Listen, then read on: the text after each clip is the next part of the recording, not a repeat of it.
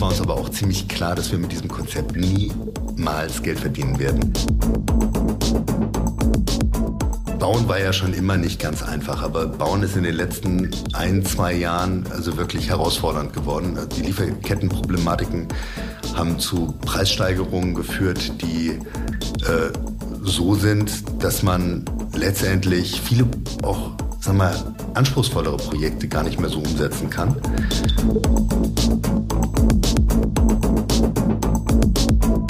Das ist der Immobilieros-Podcast von Immocom. Jede Woche Helden, Geschichten und Abenteuer aus der Immobilienwelt mit Michael Rücker und Yvette Wagner.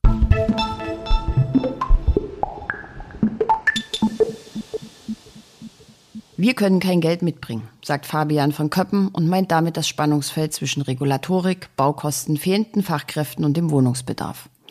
Allerdings, der Geschäftsführer von Gabe Immobilienprojekte bringt Geld mit für sein Herzensprojekt, den Marktplatz der Manufakturen.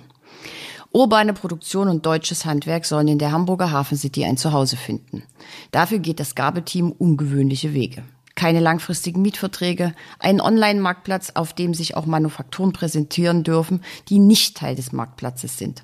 Gold, Porzellan, Seide, Holz, Papier, Leder und vieles mehr soll es geben. Dazu kann in Werkstätten den Produzenten bei der Verarbeitung der Rohstoffe zugeschaut werden. Außerdem spreche ich mit Fabian von Köppen über die Creative Blocks, drei Mixed-Use-Häuser mit einem Invest von knapp 100 Millionen Euro, über fehlende Wasserhähne und natürlich über die aktuelle Situation. Dazu finden sich in unseren Newslettern jede Woche unterschiedliche Beiträge. Einfach auf immocom.com anmelden. Und jetzt viel Spaß mit Fabian von Köppen.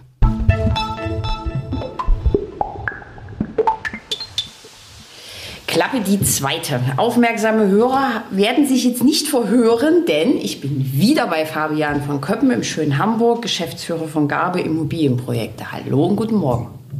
Hallo. ähm, wir wollen aber heute mal nicht über die aktuelle Situation eines Projektentwicklers reden, zumindest nur so vielleicht am Rande ergibt es sich, ähm, sondern wir wollen über eines ihrer Herzensprojekte reden, über das wir beim letzten Mal gar nicht geredet haben. Und zwar über den Marktplatz der Manufakturen. Vielleicht erstmal, was ist das? Was können wir uns darunter vorstellen?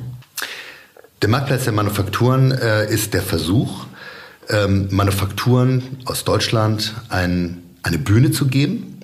Wir wollen mit dem Marktplatz der Manufakturen einen Trend gegen die globale Massenfertigung setzen und wollen hier deutsches Handwerk bündeln, also urbane Produktion und anspruchsvolle Veranstaltungen auf höchstem Niveau wollen wir einen Ort geben. Okay, also wir reden über Globalisierung, gut, also wir fassen doch die ganz großen Themen an. Immer. Aber äh, vielleicht noch mal ein bisschen konkreter. Also das sind kleine Manufakturen, wie stelle ich mir das vor? Handwerk, okay, also da ist jetzt ein Hutmacher, da ist ein Schuster oder?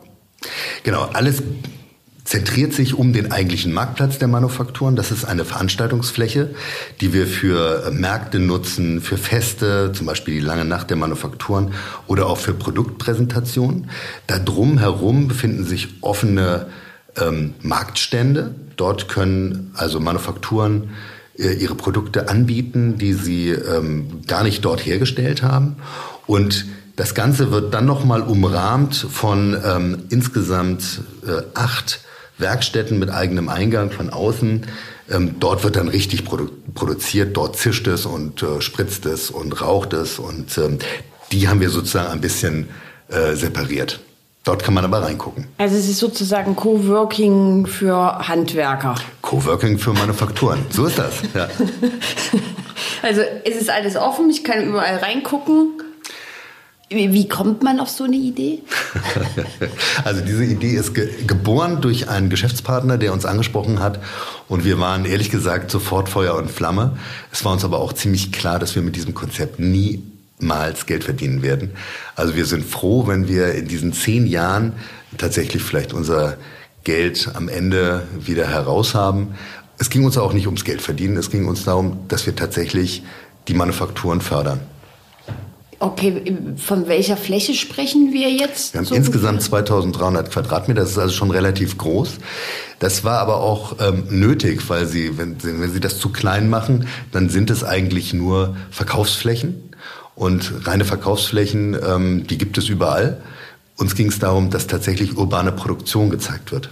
Also der Taschenmacher, dass der dort wirklich fertigt und dass der Kunde kommt, die Tasche sieht, ähm, aber auch die Leder, äh, einzelnen Lederflächen sieht ähm, und sieht, wie wird diese Tasche hergestellt oder eine andere. Er sieht, wer macht diese Tasche und am Ende hat er ein ganz anderes, ähm, eine ganz andere Verbindung zu diesem Produkt.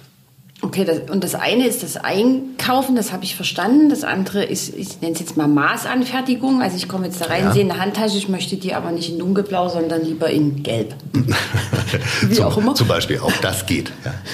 Aber darüber hinaus ist es vielleicht auch so, dass man vielleicht gar nicht mit dem Ziel gekommen ist, eine Handtasche einkaufen zu wollen, sondern man ist einfach nur fasziniert, wie viele Arbeitsschritte nötig sind, um so eine Tasche zu produzieren.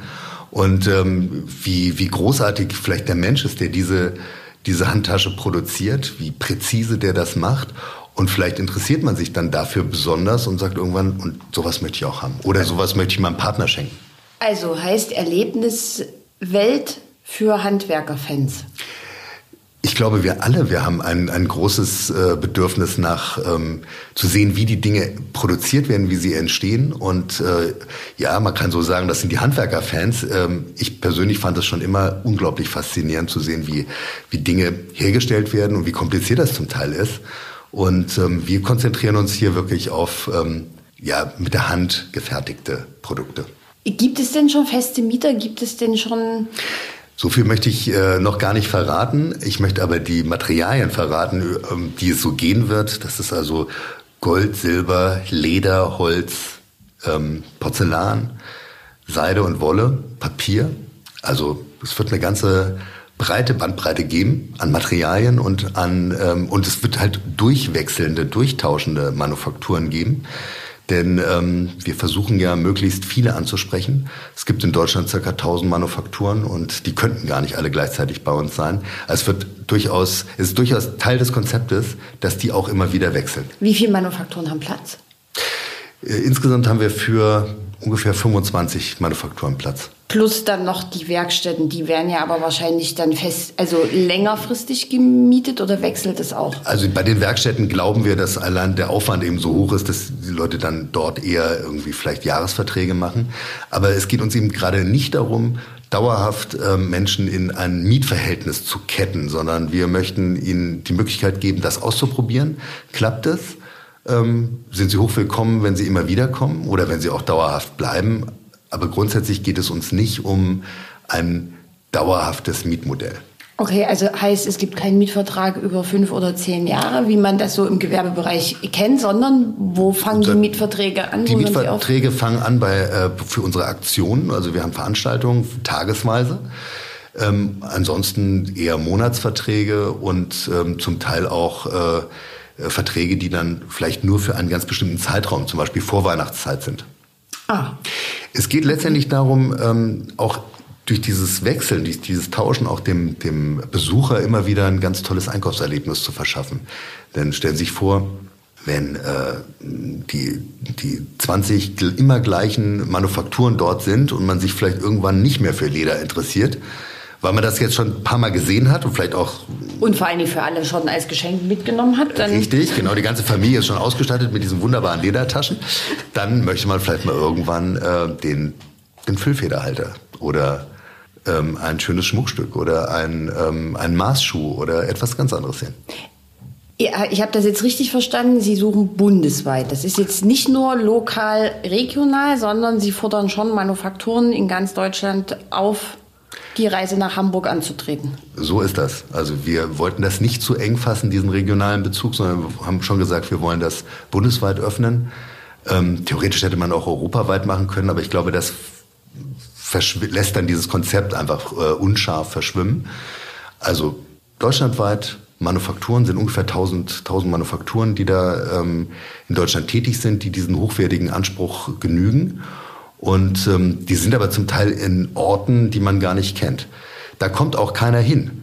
Und diese Manufakturen machen fantastische Arbeiten, die aber letztendlich keiner so richtig findet und deswegen auch nicht kaufen kann. Und da gibt es dann, wie stelle ich mir das vor, da gibt es einen Bewerberprozess, weil Sie jetzt gerade sagen, hochwertig, also es gibt einen Bewerberprozess, so ist das. Also nicht jeder kann hier äh, zu uns kommen. Wie gesagt, wir äh, wollen hier kein Geld damit verdienen. Also nicht der, der das meiste Geld bezahlt, äh, kann sich hier eine Fläche mieten, sondern es muss halt auch zu dem gesamten Konzept passen. Es muss spannend sein. Okay, können, können Sie verraten, wie viel Gabe investiert? In dieses Projekt? Das mache ich lieber nicht. Also es ist, wie gesagt, es ist kein Projekt, mit dem man Geld verdienen kann. Trotzdem hat es uns damals äh, wirklich äh, sofort Feuer und Flamme ähm, äh, inspiriert. Hm, ich habe gerade einen Sohn in den USA äh, und ja, man, man soll einfach mal versuchen, ein schönes Gastgeschenk zu finden, so Made in Germany, ähm, was also ein bisschen hochwertig ist oder so. Das ist gar nicht so leicht und ähm, das sind alles so Dinge, die uns auf diese Idee gebracht haben. In einem Nebensatz haben Sie vorhin ähm, gesagt, dass Sie das zehn Jahre jetzt erstmal selbst in der Hand behalten wollen, weil Sie gucken wollen, was so ein Projekt macht, weil Sie die Kontrolle darüber haben wollen? Es ist ja ein ganz neues Konzept und so ein Konzept braucht in der Regel Zeit. Das äh, entwirft, entwirft man nicht äh, am Reißbrett und dann steht es, sondern es braucht Zeit und äh, wir sind da vielleicht ein bisschen norddeutsch. Wir geben dem Ganzen die Zeit, die es braucht. Können Sie vielleicht mal so ein bisschen den Prozess beschreiben? Gab es denn von der Anfangsidee bis jetzt, also was, haben, was für kleine Veränderungen haben Sie zum Beispiel an dem Konzept vorgenommen? Also am Anfang, wir sind ja ein Immobilienunternehmen, haben wir letztendlich nur an, an Mietflächen gedacht und äh, haben das eigentlich sehr äh, einfach strukturiert, haben gesagt, das kann man dann anmieten und gut ist. Äh, dann haben wir festgestellt, eigentlich äh, springen wir da zu kurz. Wir müssen einen Online-Store noch dazu ähm, entwerfen, der den, den Manufakturisten nicht nur die Möglichkeit gibt, dort vor Ort zu produzieren, sondern auch, wenn sie dann zum Beispiel nur drei Wochen da sind oder, oder drei Monate, danach aber weiter über diesen Marktplatz ihre Produkte zu verkaufen, beziehungsweise auch ähm, weiter präsent zu sein. Also haben wir ein gemischtes Konzept zwischen Online und Offline. Und ähm, beides soll sich im besten Fall gegenseitig ähm, extrem äh, fördern. Äh, man kann theoretisch auch nur im Online-Store äh, bei uns sein. Das wird wahrscheinlich nicht passieren. Die meisten werden dann doch sagen, dass sie dann zum Beispiel zum ähm, Ostermarkt oder zum Weihnachtsmarkt dann eben doch ihre Produkte auch dort verkaufen werden. Als ich das gelesen habe, war ich jetzt schon erstaunt, dass man auf Ihrer Online-Plattform, auch wenn man überhaupt kein Mieter ist, trotzdem seine Waren anbieten kann. Auch wenn Sie jetzt sagen, das machen vielleicht nicht viele, aber was passiert denn, wenn das doch ein paar machen? Ja, dann freuen wir uns. Also ich sag mal, na, ich, glaube, ich glaube schon, dass der, dass der Online-Markt äh, ganz wichtig ist. Also auch dieses ganze, diese ganze Diskussion online, offline ähm, ist eigentlich eine, eine Diskussion, die alt ist, die auch eigentlich nicht mehr wirklich ähm, zielführend ist. Beides hat seine Berechtigung, beides braucht man und ich glaube, dass der Einzelhandel ähm, generell mit dem Onlinehandel verzahnt werden muss. Beides gehört zusammen. Und so kann ich mir halt auch vorstellen, dass äh, der Marktplatz der Manufakturen funktioniert. Ich gehe dorthin, ich sehe dort was, was ich interessant finde. Ich stöbere im Online-Store, was gibt es vielleicht für fertige Produkte, die kann ich auch darüber dann kaufen. Vielleicht auch drei, vier Tage später, wenn ich in Hamburg äh, zu Besuch war und ich dann da was, diese Tasche gefunden habe, vielleicht weiß ich dann, okay, da will ich sie haben. Oder ich trete dann mit dem Manufakturisten in Kontakt und frage, ähm, diese Tasche, die war wunderbar, die hätte ich aber gerne in Gelb. Ne?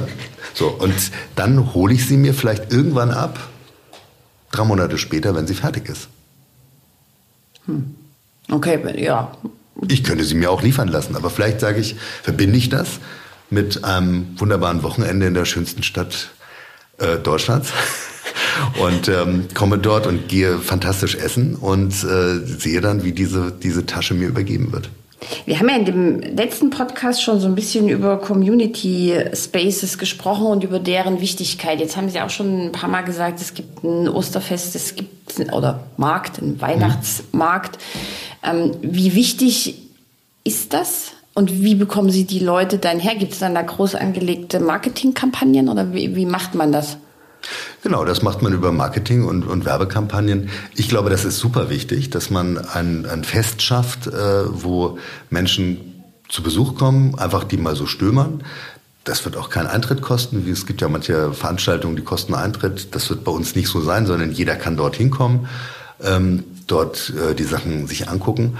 Und ich glaube, dass so Community Spaces nicht nur für die Community der Manufakturisten interessant sind, die natürlich da, das auch als Treffpunkt äh, wie eine Art Messe irgendwie benutzen werden, ähm, sondern das ist natürlich auch für den Ort drumherum ganz wichtig. Also vielleicht ist es so, dass die Nachbarn da irgendwann mal sagen werden, ich, ich wohne beim Manufakturwerk oder beim Marktplatz der Manufakturen und nicht unbedingt sagen, ähm, ich wohne am Barkenhafen. äh, der Markt der Manufakturen ist ja Teil eines viel, viel größeren Projektes.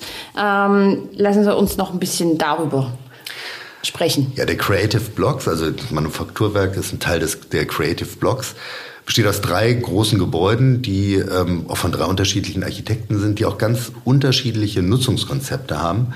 Nämlich, äh, das geht los bei ähm, Co-Living für äh, 40 plus. So ungewöhnliche Zielstellung, aber es ist, äh, es gibt da tatsächlich großen Bedarf, es ist auch schon komplett gefüllt. Und ähm, Gut, dann haben wir eine, eine, eine Wohngemeinschaft, haben wir, ähm, wir haben also eine Baugemeinschaft, äh, wir haben dann eben das Marktplatz der Manufakturen, ähm, das Ganze eben abrundet. Und äh, ja, das ist ein wunderbares Konzept. Mixed-Use-Konzept sozusagen? Mixed Use und meines Erachtens noch viel zu wenig. Ich äh, war jetzt am Wochenende in Berlin Mitte und ähm, da geht deutlich mehr. Das heißt, was vermissen Sie dann? Ach, man, man kann noch mehr, also auch zusammenarbeiten. Ich glaube, ich hätte ähm, gerne noch einen Coworking Space gehabt in dieser spannenden Atmosphäre des Marktplatzes der Manufakturen. Aber was noch nicht ist, kann ja noch werden. Das heißt, das, das Konzept ist noch nicht zu Ende gedacht. Das wird immer weiter gedacht und da werden auch immer Änderungen Wahrscheinlich wird dieses Konzept die nächsten zehn Jahre leben und äh, vielleicht werden wir es dann weitermachen und äh, auf jeden Fall wird es immer leben. Ich glaube, das ist ganz wichtig, dass ähm, das Stadt sich auch immer wieder neu erfindet und gerade die Erdgeschossflächen. Das ist das, was Sie aus so einer Projektentwicklung mitnehmen. Wie, wie schwierig ist das denn? Also Sie sagen drei Häuser, Mixed-Use, drei Architekturbüros. Das ist ja schon eine riesen Koordinierungsgeschichte. Das ist ein bisschen aufwendiger, genau. Aber wir bei seit, seit Immobilienprojekte können kompliziert. Seit wann arbeiten Sie daran? Wann ist das alles fertig? Also der Creative Blocks wurde damals vor vier Jahren, fünf Jahren haben wir die Bewerbung gemacht. Dann ähm, hat das Bauen eine gewisse Zeit gekostet. Ich bin sehr stolz. Wir sind in diesen sehr herausfordernden äh, Zeiten, äh, wo es also Lieferkettenprobleme gibt und so weiter, sind wir pünktlich fertig geworden. Und wir sind sogar einigermaßen in den Kosten geblieben was also in der heutigen Zeit wirklich ähm, eine Sensation ist. Deswegen sage ich es hier. Auch weil ich da sehr stolz für meine, meine, auf meine Kollegen bin. Ja. Okay, äh, können Sie was zum Investitionsvolumen sagen? Ja, knapp unter 100 Millionen. Mhm, okay. Ähm, jetzt habe ich am Anfang gesagt, wir wollen nicht so sehr über die Aktualitäten reden, aber jetzt sind Sie selber auf die Aktualitäten eingeschwenkt, selbst schuld. Also müssen wir jetzt auch noch mal kurz darüber reden. Wie, wie sehr beeinflussen denn Lieferketten, Engpässe. Also Bauen war ja schon immer nicht ganz einfach, aber Bauen ist in den letzten ein, zwei Jahren also wirklich herausfordernd geworden. Die Lieferkettenproblematiken haben zu Preissteigerungen geführt, die äh, so sind, dass man letztendlich viele, gerade auch, sagen wir, anspruchsvollere Projekte gar nicht mehr so umsetzen kann, ähm, weil sie einfach viel zu teuer würden. Aber noch viel schlimmer, man weiß gar nicht, habe ich noch einen Trockenbauer oder habe ich ihn nicht? Ähm, ich, ich unterschreibe einen Vertrag und der andere unterschreibt ihn und ist vielleicht alle sind im besten Glauben und trotzdem ist es so, dass einer sagt, na, ich kriege jetzt überhaupt kein Material mehr. Also auch beim Creative Blocks hatten wir die Situation, dass wir, dass uns 26 Wasserhähne fehlten, die wir dann äh, über Studenten, über äh, Online-Börsen haben wir dann diese Wasserhähne organisiert, weil der Großhandel sie nicht mehr hatte. Wasserhähne. Wasserhähne. Lichtschalter, Wasserhähne, äh, Kabel, irgendwelche Fassadenelemente, solche Sachen. Also das ist, fehlt am, am essentiellen. Und wie geht das weiter? Gute Frage. Nein, also das wird sich mit Sicherheit auch wieder normalisieren. Das braucht aber eine ganze Zeit. Also wir hatten die Situation tatsächlich bei einem Lichtschalter, wo eben ein, ein kleiner Mikrochip in diesem Schalter drin ist, den man, man denkt ja so ein, so ein Schalter an, aus, an, aus, da kann nicht viel Technik dahinter sein, äh, äh war es aber und dieser Mikrochip, den gab es nicht. Und daraufhin gab es dann auch keine Lichtschalter mehr. Und die sind ja schon wichtig für ein Haus. Ja, ich denke, sollte man haben. Man könnte natürlich auch alles über die App steuern. Ach, ja, könnte man machen ist nicht unbedingt meine, meine Welt komplett. Ja. Also ich, äh, ich weiß nicht, was ich für ein, ich bin ein Heavy-User, was das Handy angeht, aber wenn ich das dann zu Hause auch noch brauche, um irgendwie mein Licht aus und anzumachen, dann ist, glaube ich, äh, wäre es mir zu viel. Okay. Äh, Im letzten Podcast haben wir ja viel über Regulatorik gesprochen. Das kommt ja noch on top. Das kommt noch on top, ja. Ist aber jetzt nicht das, was jetzt hier die Kostentreiber sind. Sie sind aber schon noch gern Projektentwickler, oder? Ich, ich, ich bin vom ganzen Herzen Projektentwickler, bleibe das, glaube ich, auch bis zum Ende meines Berufslebens. äh, aber das ist schon eine Herausforderung, äh, die wir gerade eben haben. Und äh, ich meine, so gern wir auch zum Beispiel Wohnungsbau schaffen, ähm, das rechnet sich tatsächlich nur noch in äh, eher hochpreisigen Sektoren. Da muss die Politik gegensteuern, denn ähm, wir können nicht am Ende Geld mitbringen für Wohnungsbau. Das passiert kann nicht mehr. Das ist auch bestimmt noch nie passiert, oder? Naja, ich meine, die, der, der Branche wird ja immer vorgeworfen, sie, ähm, sie verdient zu viel Geld. Sie verdient, eigentlich sind es vor allem die Grundstückseigentümer, die viel Geld verdienen. Die Branche selbst verdient eigentlich gar nicht so wahnsinnig viel. Ähm, und trotzdem mussten wir natürlich auch immer, um eben bezahlbaren Wohnraum herzustellen, quersubventionieren. Äh, also das heißt, eine Eigentumswohnung subventioniert dann halt noch eine Mietwohnung. Und ähm, das hat natürlich alles irgendwann Grenzen. Denn ähm, auch jetzt gerade mit hoher Inflation, hohen Energiepreisen ähm, hat halt nicht jeder so viel Geld, dass er sich eine Eigentumswohnung leisten kann für, ich sag jetzt mal, 7, 8, 9.000 Euro oder sogar mehr. Ähm, die braucht man aber leider schon, um eben noch diese Quersubvention zu machen. Denn das Bauen einer Eigentumswohnung oder das Bauen einer geförderten Mietwohnung kostet unwesentlich das Gleiche. Gut, also jetzt haben wir besprochen, Lieferengpässe. Kann sein, dass ich eine Wohnung kaufe, in der kein Lichtschalter. Nein, nein, das haben wir noch nie abgegeben. Also unsere Wohnungen haben am Ende dann. Oder ich bekomme sie später übergeben, nein, nein, sie, weil. Sie, sie, bekommen bei uns, bekommen Sie also Wohnung mit Lichtschalter und auch mit Wasserhähnen. Und zwar auch mit den Wasserhähnen, die Sie bestellt haben. Ja? Gut. Ähm, Gibt es denn auch jemanden, der die Lichtschalter anbaut und die Wasserhähne? Wie sieht es denn mit Fachkräften aus? Also Fachkräftemangel war vorher schon ein Riesenthema. Keine Frage. Das hat natürlich die, der Ukraine-Krieg hat das natürlich nochmal verschärft. Es gibt also unglaublich viele Menschen, die aus der Ukraine auch bei uns oder in Polen gearbeitet haben und die Polen haben dann bei uns gearbeitet. So, und das äh, ist ja so eine Kette. Äh, uns fehlen aber nicht nur Fachkräfte, uns fehlen auch Lkw-Fahrer. Und wir haben einfach auch gar nicht mehr die Möglichkeit, die Sachen von, äh, von aus anderen Ländern hierher zu holen, weil eben, ich weiß nicht, wie viel, wie viele Lkw-Fahrer fehlen.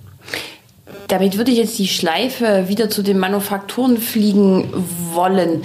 Ähm, die Zahl der Manufakturen, die es in Deutschland gibt, ist ja jetzt schon mal sehr beeindruckend. Ähm, sind das jetzt eher kleinere Unternehmen oder sind das große Unternehmen? Weil gerade Handwerker, also ist ja auch großer Mangel, wenn man so den Pressemitteilung glauben darf der Verbände.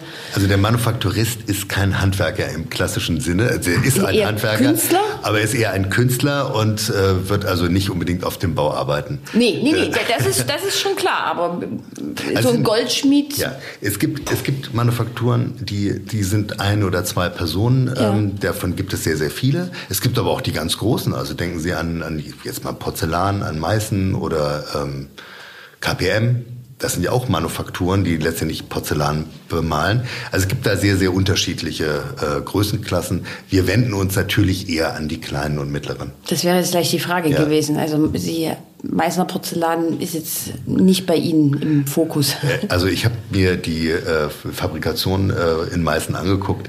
Die würde nicht bei uns in unser Manufakturwerk reinpassen. Okay. Gut.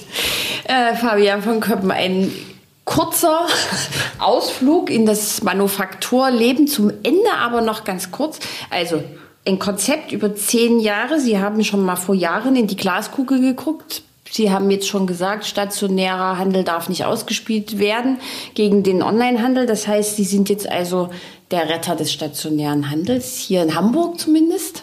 Also zunächst darf ich sagen, ich habe auch keine Glaskugel. Ich weiß auch nicht, wie sich das entwickelt, aber wir sehen natürlich in den letzten Jahren, dass der stationäre Einzelhandel extrem gelitten hat und wir sehen überall in den Städten äh, aufgegebene Läden. Wir sehen Ketten, die dann in diese Läden reingehen und dadurch werden die Innenstädte natürlich immer austauschbarer.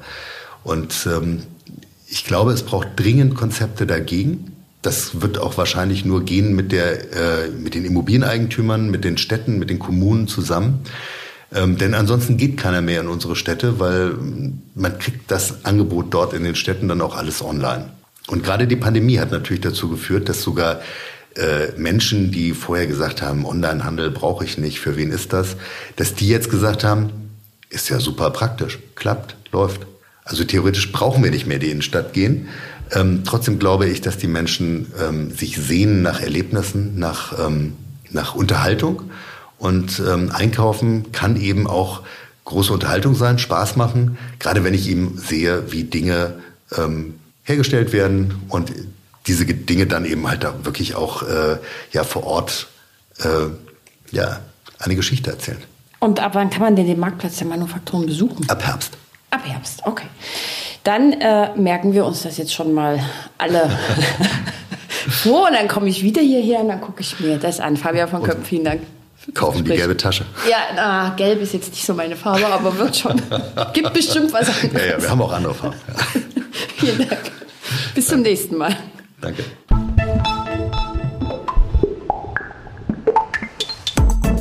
Das war der Immobilieros Podcast. Alle Folgen finden Sie unter www.immobilieros.de und überall dort, wo man Podcasts hören kann. Aktuelle News aus der Immobilienbranche gibt es unter www.immocom.com.